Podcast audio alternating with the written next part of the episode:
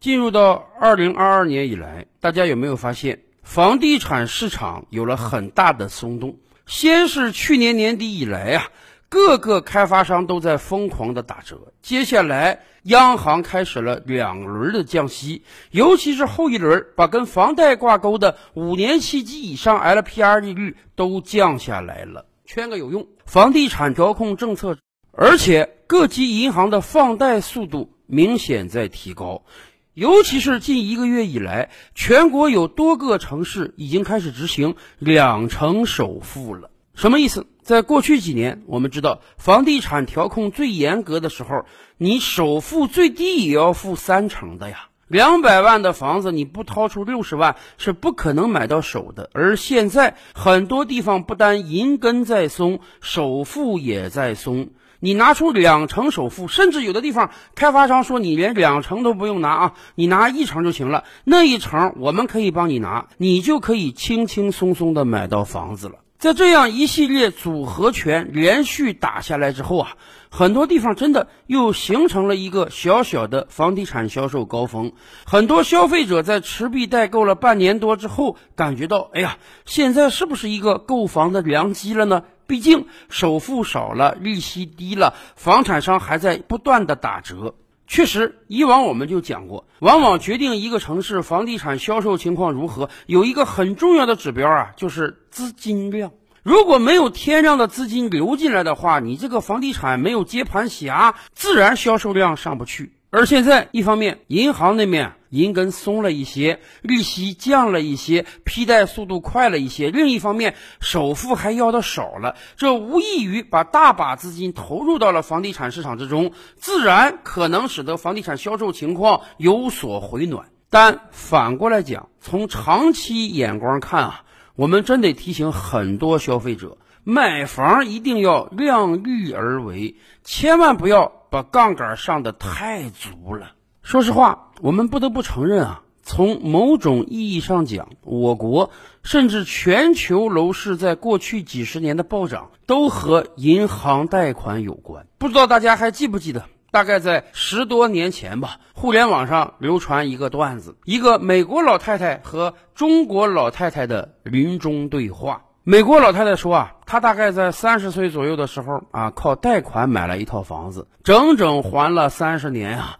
到了她六七十岁啊，生命快走到终点的时候呢，哎，她非常高兴的把贷款还清了，房子终于属于她了。而与此同时呢，她也白白享受了这个房子三四十年之久。从步入青年开始，她就拥有了自己的房子，虽然需要每年还房贷。而与他交流的中国老太太也是从三十多岁开始攒钱，大概攒到了六七十岁，用一生的积蓄全款买了一套房屋。也在六七十岁的时候，他拥有了自己的住房。只不过他大概要从晚年开始才能享受着宽敞的住宅了，而且由于寿命的原因，恐怕也享受不了多少年了。所以，过往的三十年，他没日没夜的干活攒钱，但是却基本享受不到宽敞的住宅。这恐怕就是贷款的魅力和金融的魅力吧。美国老太太和中国老太太同样辛勤工作了三十多年，同样为自己攒下了一个大房子。只不过美国当年可以贷款，所以他年轻时代就可以享受宽敞的住宅；而我国当年房地产市场还没有起来，很少有人用贷款的方式去买房，所以中国老太太要一生居住在一个狭小的房间里。当年不知道有多少中国人是受这则故事、这个段子的启发，开始了。贷款购房的，从某种意义上讲，按揭贷款绝对是个伟大的发明。它确实很好的改善了我们的日常生活，让本来需要攒一辈子的钱才能住上宽敞房子的人呢，在很年轻的时候就能拥有一套大房子。但是反过来讲，大家有没有意识到，也正是按揭贷款使得我们的房价被不断推高啊？对于一个城市、一个国家而言，在特定的一段时间里，能买房的总是那一批人。如果没有按揭贷款的话，这些人需要辛勤劳动很多年，攒上钱才能去全款买房。可是由于有了按揭贷款，他只要拿出两成首付、三成首付，就可以轻轻松松的先把房子买到手，然后用未来的几十年还债。但是当每个人都可以按揭贷款的时候，那是不是整个市场的消费率被放大了？原来这个市场上的所有购房者大概只有一万亿人民币的资金。可是现在，由于可以按揭贷款了，所有消费者的资金被放大了三倍，被放大了五倍，他们拥有了三万亿，拥有了五万亿人民币的资金，那么当然房价也会水涨船高。所以从这个角度上讲，对个人而言，按揭贷款可以让你更早的买到房子；对群体而言，按揭贷款它也是推动房价不断上涨的祸首之一呀。然而，毕竟很多城市的房价真的。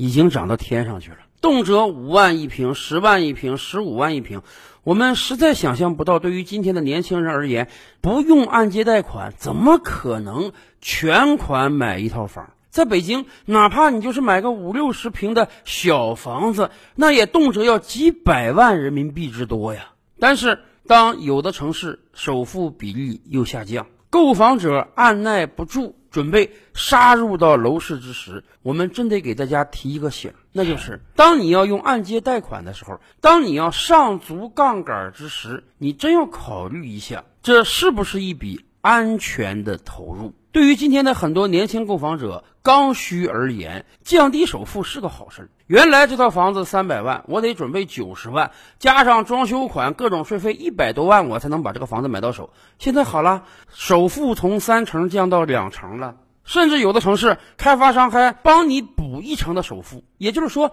你花个三五十万，你就能把这套房子买到手了。先期投入成本一下子降了几十万，这听上去是个好事儿，但是你得计算一下，你是不是把杠杆用的太足了？杠杆用的足，前期投入资金少，这是好的方面。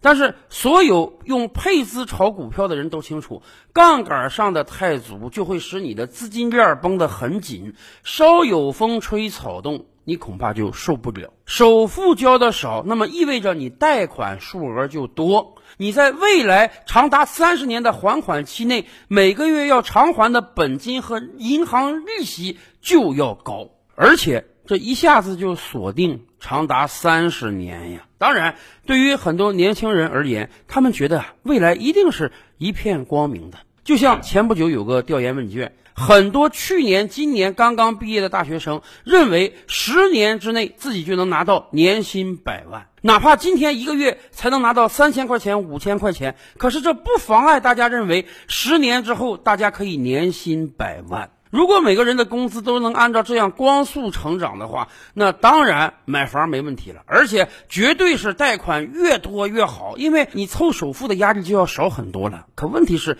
你敢保证自己的工资一直上涨不下降吗？受互联网红利的影响，很多年轻人一毕业进入到大厂，当月工资就能拿到一两万之多。所以大家觉得，哎呀，前途一片光明，未来我这个工资只高不低，所以我现在就去买一个房，这个贷款我这个月能还得起，我下个月绝对能还得起。再过几年，那么还款对于我工资来讲，所占比例将越来越少。然而，互联网业还有个三十五岁现象，很多人在毕业工作了十几年之后，突然发现自己好像被时代抛弃了。咱先甭说工资能不能涨，可能有一天突然你就被裁员了。失业之后，你会发现再也找不到像以往那样高薪的工作了。而那个时候，房贷怎么办？在过去的几年，我国法拍房数量一直在不断的飙升，从最初的每年几千套，到现在的每年上百万套。以往我们跟大家分析过啊，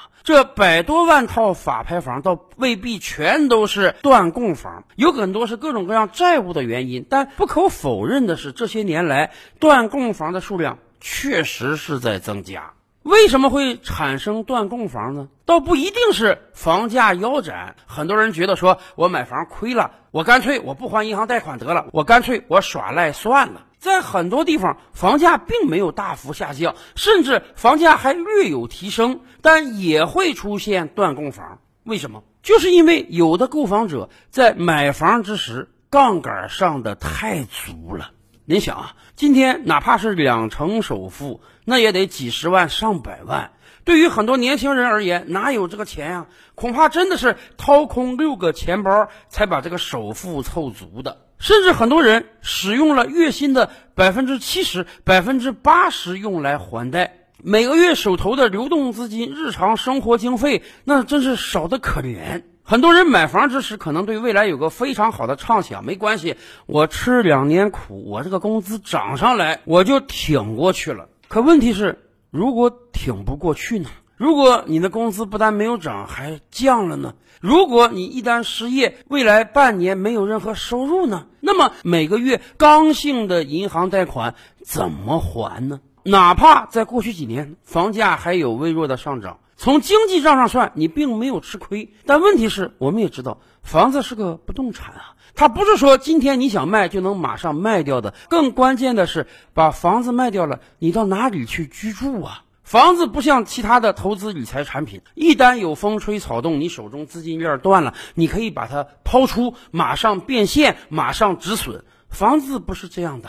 当你真正遭遇到重大危机，想要变现的时候，你会发现卖一套二手房呢，实在是太难了。所以啊。这就给每一个购房者提个醒：银行按揭贷款绝对是个好事儿，它可以让你用很小的一笔资金呢，撬动一个大大的房子。你出两成，银行出八成，房子就归你，你只要按期还款就行。可问题是，当你把杠杆上足之时，你一定要考虑到你的资金链真的变得无比脆弱了。为什么很多银行在发放贷款的时候一定要调查你的收入情况？还要跟你讲，你每月用于还贷的钱啊，最好是你收入的三分之一左右，这样才相对安全。银行当然不只是在保护购房者，也是在保护自己本金的安全呀。所以最近一段时间以来，在各种各样调控政策之下，很多城市的房地产市场将会迎来一个小阳春。